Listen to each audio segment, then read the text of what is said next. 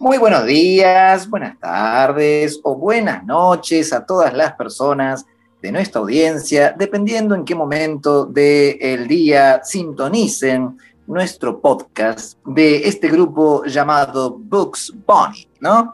Un grupo llevado a cabo por amigos de la Universidad Nacional de las Artes de la carrera de escritura.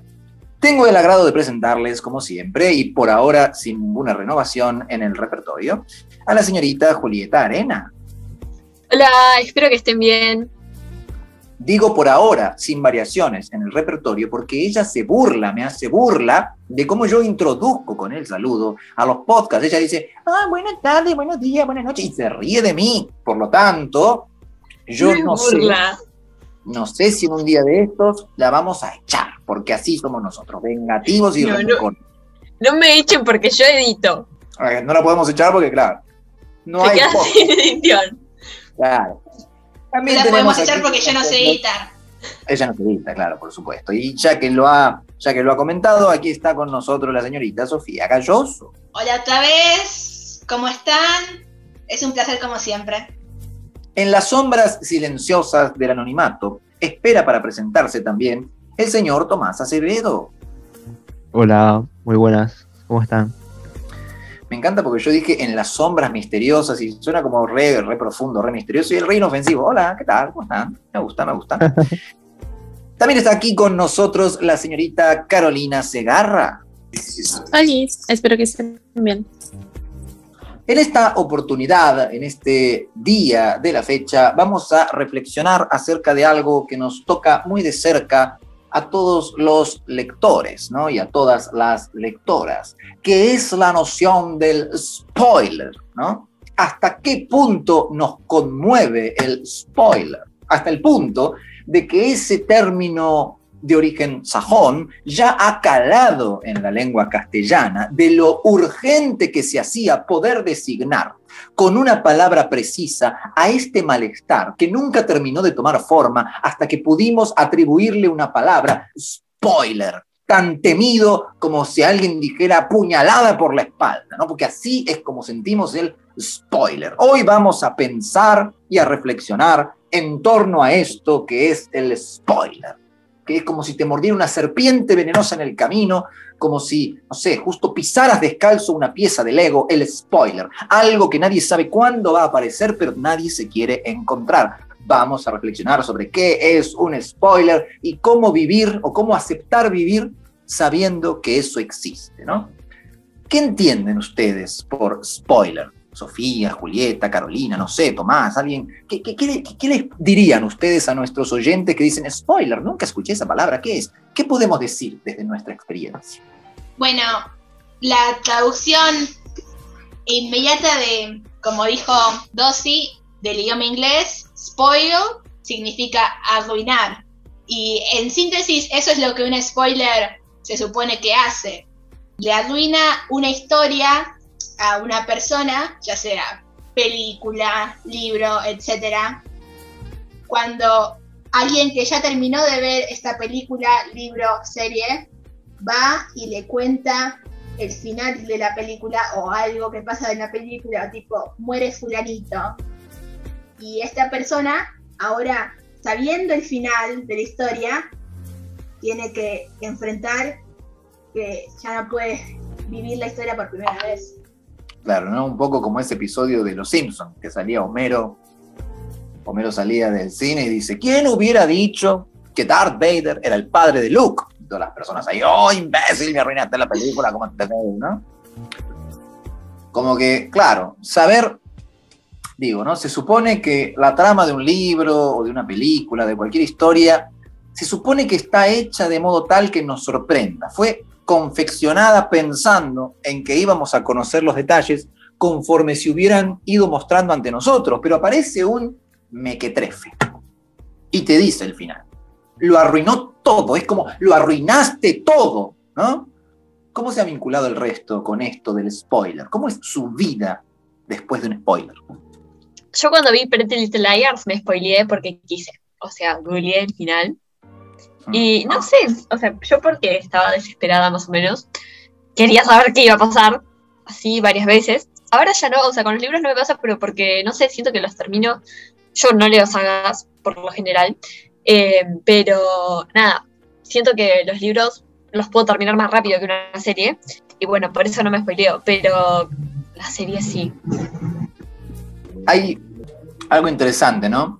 Creo que podemos estar de acuerdo en que si la noción de spoiler se populariza tanto, creo que de algún modo eso denota o delata la masificación homogénea de aquello a lo que culturalmente accedemos, ¿no? Pienso yo en una época hipotética en la que no hay televisión o si hay televisión eh, no hay grandes cadenas de cine. Entonces, claro, uno para leer historias va a la librería, se enfrenta a títulos, va, lee. Es muy difícil que alguien haya hecho el mismo recorrido lector que nosotros, o que lo esté haciendo, o que esté leyendo en este momento aquello que estamos leyendo nosotros. De repente, si el spoiler se convierte en un problema, debe ser porque evidentemente hasta tal punto los medios masivos definen nuestra agenda de, si se quiere, consumo cultural, que nos ponen a nosotros como en una, si se quiere, boca de botella, de modo tal que en las mismas épocas hay como alertas de spoilers, ¿no? Como es muy probable que en este momento todos estén viendo esta película, o es muy probable que en este momento todos estemos leyendo estos libros. ¿Qué opinan de esta masificación homogénea de nuestra agenda cultural? Bueno, eh, como mis coanfitriones ya sabrán, y no sé si mis oyentes ya lo saben, pero voy a reiterar que yo tengo una gran afinidad por Harry Potter. Y lo que me ocurrió con, con esta serie es algo, es tipo, mi viaje a leerla fue diferente a los viajes de otros fans porque yo, a diferencia de otros fans, vi las películas primero y leí, y leí los libros después. Así que tuve una experiencia medio mezclada. Y tipo, ya sabía todo lo que iba a pasar en los libros porque ya había visto las películas. En una sociedad donde nuestra cultura o nuestra ficción no, estuviera tan em, popularizada, tal vez no hubiera hecho eso yo. Em, o por ejemplo, estábamos hablando con, con Dosi antes de iniciar la grabación de cómo, em, spoilers, em, el hecho de que Darth Vader es el padre de Luke Skywalker, creo que todo el mundo ya sabe eso. Por los últimos 20 años, y por toda esa escena fue tan icónica que hicieron parodias de esa escena viajó por todo el mundo, todo el mundo hablaba de esa escena, y hasta el punto de que yo ya sabía que él era el padre de Luke antes de ver la película. Y, es como, es una experiencia que no hubiera pasado si hubiera sido popularizado. Bien, y si de repente alguien nos pidiera a nosotros como lectores, como espectadores de películas, nos pidiera consejo para evitar esta catástrofe del spoilers, ¿cómo podríamos nosotros aconsejar a un internauta, a un lector, a un desprevenido espectador de series, cómo protegerse de los spoilers si precisamente la mayor cantidad de ellos aparecen a traición, cuando menos podemos evitarlo? ¿Qué diría, por ejemplo, Tomás? ¿Cómo evitas vos, Tomás, los spoilers? ¿Qué haces? ¿Cuál es tu método? Eh, a ver, yo, por lo general, eh, cuando leo veo películas o series no tanto, pero nada, cuando son de masivas, tipo eso, películas que ven todo el mundo y es una gran herramienta para no spoilearte es no entrar a las redes sociales porque ahí te como spoiler en dos segundos. Eh, y otra es que, nada, eh, una vez me pasó en la, escuela, eh, que salió, había salido los de Avengers Endgame. Y ya saben todos qué pasó ahí, eh, en el final. Y al final, literalmente, entré a la escuela, ¿no? Estaba el final de la película, tipo, lo, lo más grosso que pasó en esa película, estaba en el pizarrón escrito, escrito, en mayúscula. Mm, Tal persona, esto, ¿no? Y fue como, tipo, estaba yo evitando ser spoileado en redes y entro a la, clase y está gigante, pasa esto. Entonces, nada, la película la veo igualmente porque me gustaba mucho eh, todo lo que era lo- eh, los Vengadores y eso. Entonces, nada, yo la vi igualmente y la disfruté igualmente. Y no me, y no me dejé llevar tanto por, el, por ese spoiler que me comí en la cara. Eh, pero nada, yo digo que si no quieren comerse un spoiler, no entren a redes y traten de evitar buscar el libro, tipo, o serie de película, lo que sea. Traten de buscarlo, en- eviten buscarlo en internet porque pueden comerse un spoiler. Claro, y no vayan a la escuela, ¿no? Eviten la educación secundaria normal, me estás aconsejando. La verdad que ¿Cómo pudiste evitarlo si justamente te lo dieron en toda la cara? Claro, no vayan a la escuela tampoco. Bueno, mentira. No, no, No, eh, disclaimer, acá en Books Bunny apoyamos la educación. Pero es, Evidentemente. es un chiste. es un chiste. Evidentemente. Es un chiste, obvio, obvio, obvio. Una locura, Pero pero nada, poco tu anécdota me da a entender que no se puede, uno no puede estar seguro de que no se va a comer el spoiler, ¿no? Haga lo que haga. Claro, sí. Obvio. Pero sí. Podemos la escuela. Ah, práctica, podemos aceptar que la condición humana no está a salvo de spoilers. ¿Tendremos la sabiduría suficiente para aceptar vivir con eso? ¿Ah? Tu historia es trágica, Tomás, es trágica. Es la historia de un héroe que ha sido derrotado, si se quiere, ¿no? Es casi algo quijotesco. No, así, a ver. Sí, igualmente el spoiler ese estaba por todos lados. Lo, lo- intentaba entrar a redes y eso y no ver comentarios, tipo ver los posts, posts sin ver los comentarios porque nada. Ahí siempre hay uno que te spoilea el chistosito, ¿viste? De siempre. Pero nada, eh, acá no hubo remedio, o sea. Pero nada, eso, evi- evitar entrar a redes, evitar googlear y YouTube también, porque nada, ahí también puedes spoilear. Así que eso es lo que haría. Igual ahora no, no, no estoy, as- no, no sigo ninguna saga, bueno, sigo Harry Potter, pero como eh, ya es como algo viejo, entre comillas, no, no me voy a spoilar. Aunque el otro día vi uno, pero no pasa nada, la estoy viendo. Voy por las seis, así que nada. Avísame cuando lo termines. Sí, de uno. Bien, bien. Bueno, teniendo en cuenta esta historia que vamos a llamar la desgracia de Tomás el espectador, ¿no? Esta triste leyenda del hombre que evitaba los spoilers y que en el camino que tomó para evitarlos se los encontró en la escuela, ¿no? Si tuviéramos, por ejemplo, que decir, cuando hablamos de un libro o de una película, ¿qué debemos decir y qué es spoiler?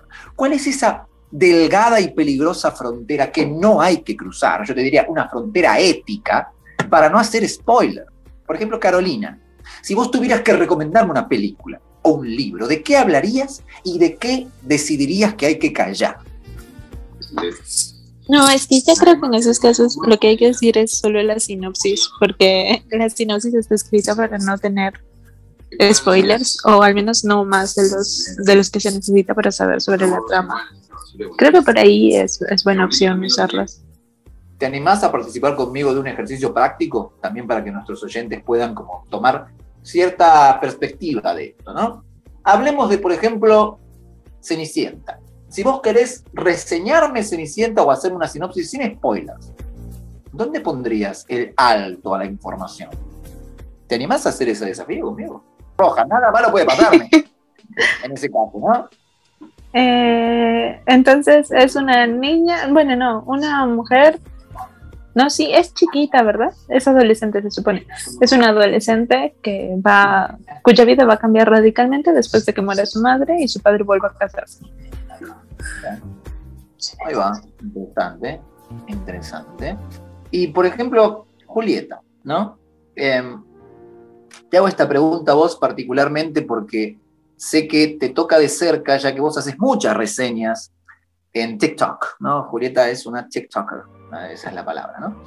Ponele, si vos estás, supongamos que te encontrás con una TikToker de libros que no es tan responsable como vos con los spoilers y te hace comerte un spoiler cuando te reseña un libro que querías leer. Si vos ya te comiste el spoiler y ya sabes el final, ¿vale para vos la pena leer el libro igual? Ah, em, bueno, nunca me pasó de haber visto eso. Sí, han adelantado cosas, pero es como un poco como para, no sé si marketing, pero te cuentan un poco algo que es interesante y que después yo cuando lo leo digo, ah, esto hubiese sido lindo leerlo sin saberlo antes, sin haberlo sabido. Eh, pero no sé, si me dicen el final, yo no sé si, si lo leería. Sí, hay veces que un libro no me llama la atención, pero dicen que tiene tremendo final y busco específicamente el final, porque soy así. pero, pero si es, em, si es algo que me interesa y me dicen el final, no sé. Puede ser, puede ser, no sé, no sé, no sé qué haría, la verdad. Porque, mira, esto que vos estás diciendo de, bueno, si yo ya sé el final, ¿para qué leerlo? Me hace como, como escritor, como estudiante de una carrera de escritura, como lector sobre todo, ¿no? Me hace preguntarme esto. Si, por ejemplo, eh, yo voy a escribir mi propia versión, mi propia versión de Caperucita Roja, en la que no voy a modificar la historia, pero es mi versión. ¿Qué sentido tendría que yo la escriba si toda la gente que ya conoce la historia se estaría guiando por esto de, bueno, yo ya sé la historia, ¿para qué voy a leer la versión de Dosilazo, o la versión de Carolina, o la versión de Sofía?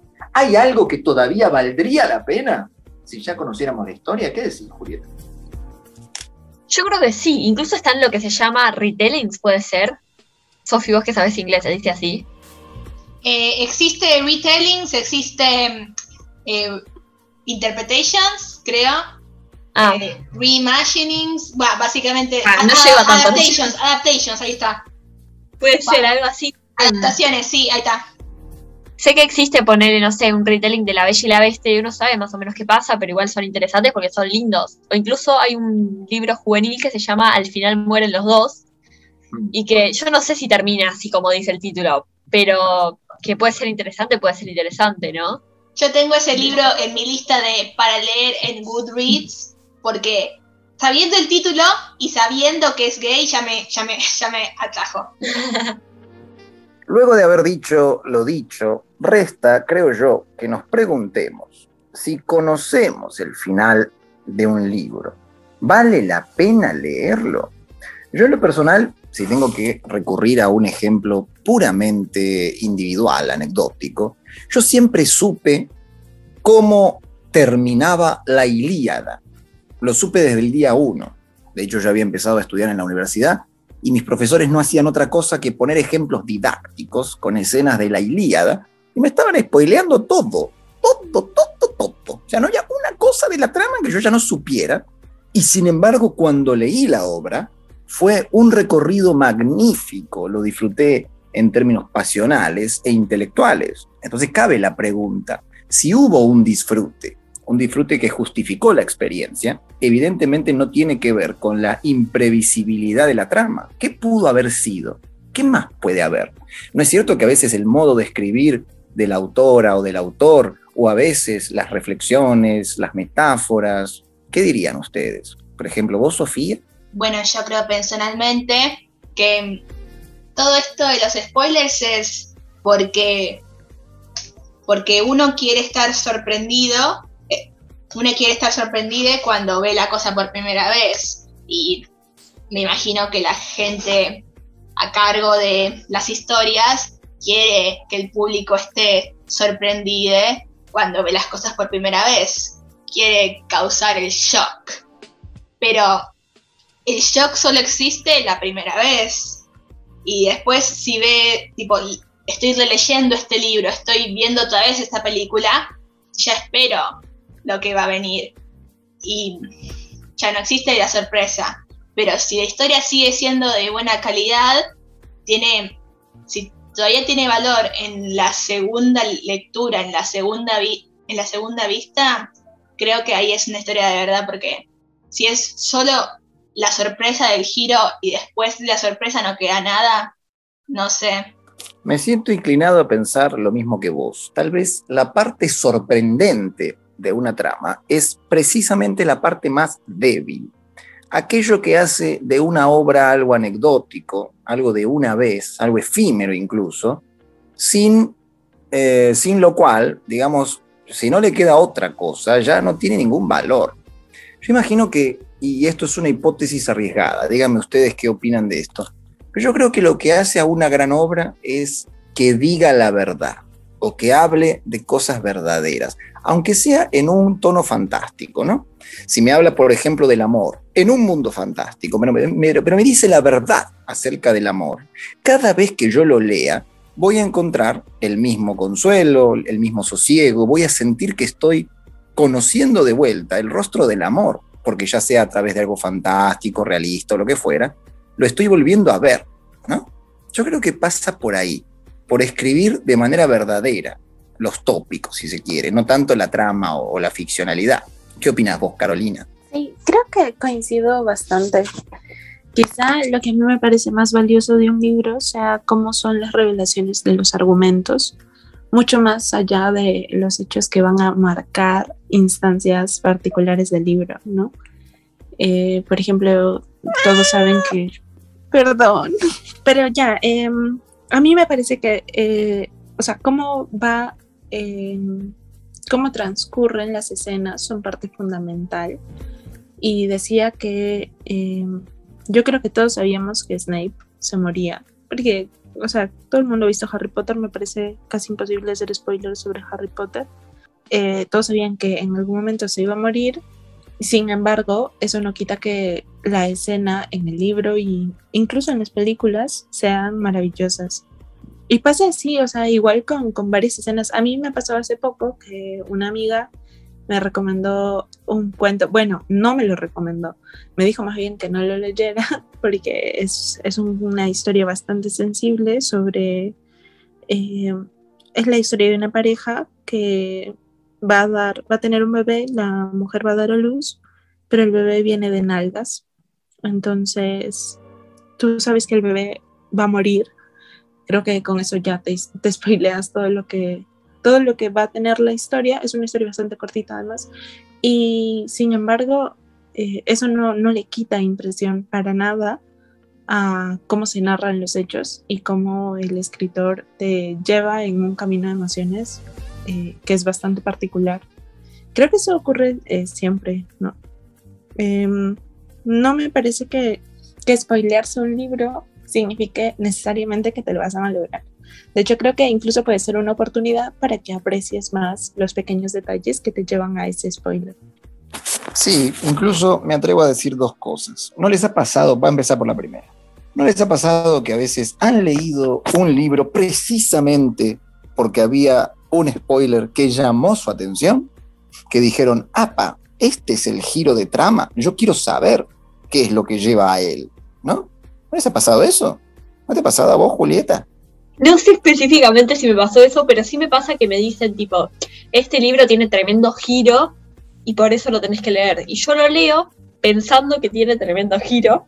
Y bueno, capaz ahí, eh, si no cumple mis expectativas, es como un plomazo más o menos. No sé si te estoy respondiendo la pregunta. Mm, sí, no exactamente, no exactamente, porque que alguien te diga tiene un tremendo giro no es un spoiler. En cambio, si alguien te dice, por ejemplo, en esta novela la parte favorita mía es cuando el tren cae encima de Roberto, destruyéndolo. Y no te pasa que a veces decís, ah, pero yo quiero leer la historia que lleva a eso. Es un spoiler propiamente dicho, pero que te lleva. Si no hubiese sido por ese spoiler, tal vez no hubieras leído la obra. ¿No? ¿Te ha pasado, Sofía? Sí, me ha pasado. Em, a veces, por ejemplo, más que nada con parejas, ¿viste? cuando alguien me quiere recomendar un libro, me, dice, che, personaje 1 y personaje 2 van a terminar siendo pareja para el final del libro. Y yo tipo, uh, quiero ver ese. Viste, yo, mi manera de atraerme a los, a los libros es con chips, más que nada. Em, antes de que continuemos con la conversación, me gustaría agregar una cita de, de un libro que em, no sé qué tan conocido sea, pero tal vez los oyentes lo saben. Em, creo que fue Alfred Hitchcock que dijo, por ejemplo, si le decís al público, si un público está viendo una habitación y de repente todo explota, el público siente el shock por un segundo. Pero si el público está viendo una habitación y alguien les dice, che, en 10 minutos todo va a explotar, eso causa que el público sienta suspenso antes de los 10 minutos donde explota. Y creo que Alfred Hitchcock tenía razón cuando dijo eso porque, porque el suspenso es algo muy poderoso. ¿Tomás? Eh, nada, como lo que decía Juli, por ejemplo, a mí se me vino a la mente cuando ella me recomendó, o sea, cuando me dijo ella, eh, se me vino a la mente cuando me recomendó Los Siete Maridos de Evelyn Hugo y me dijo que lo tenía que leer y como que tiene tremendos giros, algo así. Y si bien es un spoiler, claro, ellos lo lees con la, con la mente pensando un poco en eso, ¿no? Que va a tener un giro, pero no es un spoiler, porque no te contó eh, eh, exactamente algo puntual. Pero sí puede ser que no es un spoiler, sino como un... Estás avisado. Pero bueno, si cumple el libro con las expectativas, nada, te- como lo cumplió este, te, te sentís bien. Pero si no, sí, pues es un plomazo. Pero no, no, no es spoiler. Pero nada, es como... es- no es spoiler contarte algo concreto, sino es... en- o sea, esto no- es, otra- es otra cosa. No es un eh, spoiler de decir... eh, más que nada es un spoiler de trama, quizás. No, trama, pero en el sentido de giro. Algo así, no, no spoiler propiamente. Ah, no sé si me explico, estoy diciendo algo. Sí, te explicas. Es como una advertencia de algo abstracto, pero no concreto. Y al no ser Claro, concreto, claro. no califica como spoiler, sino que justamente te previene de una estructura que se va a concretar de una manera, pero no está spoileada. Yo pienso, a raíz de lo que estamos diciendo, que esta noción de spoiler tiene, si la tomamos como de algo que te arruina, que spoilea, ¿no? Algo spoiled, yo imagino que es muy limitado el alcance de ese, ¿cómo decirlo?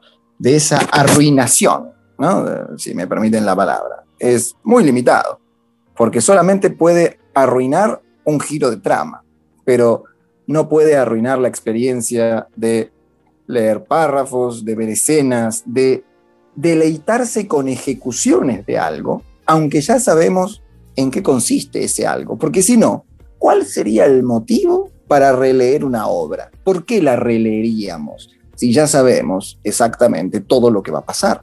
¿Por qué releer? Hay una contradicción entre la noción de spoiler como algo que arruina la experiencia y el hecho de elegir una relectura. O sea que este spoiler solamente arruinaría un pequeño aspecto y tal vez no el más importante de la experiencia lectora, ¿no? Porque justamente no habría ni relecturas ni escrituras y no tendríamos ningún motivo para preferir leer la reescritura de fulano y de Mengana de una misma historia que ya conocemos. ¿Qué dicen al respecto? Claro, considero que. No, olvídense, creo que él es el que quiere hablar en el podcast hoy. A ver qué opina, a ver qué opina la gata. Es hombre, es macho, digo. Ah, ¿qué opina? ¿Qué, qué opinas? Ya, cállate entonces. Ya siéntate Ah, ahí. Que todo. Eh, sí, yo creo que mm, incluso si todos partiéramos desde la misma idea, si es que como un ejercicio de escritura dijéramos, hoy todos vamos a escribir sobre, mm, no sé, un gato negro que cruza la calle em, y el gato va a descubrir la felicidad. Entonces es la idea clave, sabemos que ese episodio va a ocurrir, o sea que en torno a, ese, eh, a esa oración vamos a construir una historia, eh, todas serían diferentes porque todas tendrían miradas diferentes. Y es eso mismo, ¿no? Cuando tú te spoileas sobre algo, ah, yo les escribí en el chat que, claro, para mí, o sea, todo el mundo fue a ver Titanic cuando se estrenó, conscientes de que el Titanic se hundía y que ese era el episodio central de la película, pero las historias que se pudieron escribir en torno al choque contra el iceberg, al hundimiento y todo eso, van a variar de acuerdo a- al centro que se quiera poner. Entonces, no sé, yo creo que eh, un spoiler no puede arruinar algo porque solamente te va a terminar dando el contexto. Pero todos los pequeños episodios, las pequeñas anécdotas, los primeros pasos que te llevan a eso, eh, siempre van a ser distintos. Claro, como que de alguna manera, si logramos aprender, si conseguimos de corazón sincero complacernos en las ejecuciones, en las ejecuciones de las obras escritas o audiovisuales, se podría decir de algún modo que nos hemos convertido en inmunes a los spoilers, ¿no? ¿Y qué puede ser más ventajoso para uno? Estar siempre precavido de evitar el spoiler sin ninguna garantía de éxito, no como nos contó Tomás en su anécdota, o, si es mejor, ser de una condición de carácter tal que incluso si nos llovieran los spoilers no podrían hacernos daño. Yo creo que estaríamos mejor en lo segundo, pero claro, necesitamos para eso robustecer nuestro carácter estético, ¿no? Bueno, antes de que terminemos, me gustaría decir algo que noté es que la magia está en el, en el, viaje, no en el destino. Si yo ya sé que fulanito y menganito van a terminar casados, tipo, pero no sé cómo, esa es la, esa es la magia. Tipo, entre que se conocen y entre que se casan, está todo el viaje. Y esa es. Y eso es donde está. Así pues, le proponemos a nuestro público que reflexione sobre esta conclusión final, que puede tener bastantes imperfecciones, pero que es lo más sólido a lo que hemos podido llegar, por lo menos por ahora, en base a lo discutido, y es que si somos capaces de complacernos en el cómo, nunca nos mortificaremos por haber ya sabido el qué, ¿no? Así pues, nos veremos en la próxima emisión de Books Bunny y nos despedimos aquí todo el equipo de compañeros y compañeras de La Una. Chao, fue un placer hablar con ustedes como siempre. Spoilers, seguro que van a estar acá la próxima semana o en dos semanas, dependiendo cuánto tiempo nos tarda grabar el próximo. Gracias. Adiós, gracias por acompañarnos en este episodio en el que hemos tenido de invitado a mi gato y ha estado destrozando cosas. Que la pasen bien. Sí, gracias por, por llegar hasta acá y espero que les haya gustado mucho. Que tengan buen día, buenas tardes o buenas noches. Chao, gracias por escuchar hasta acá.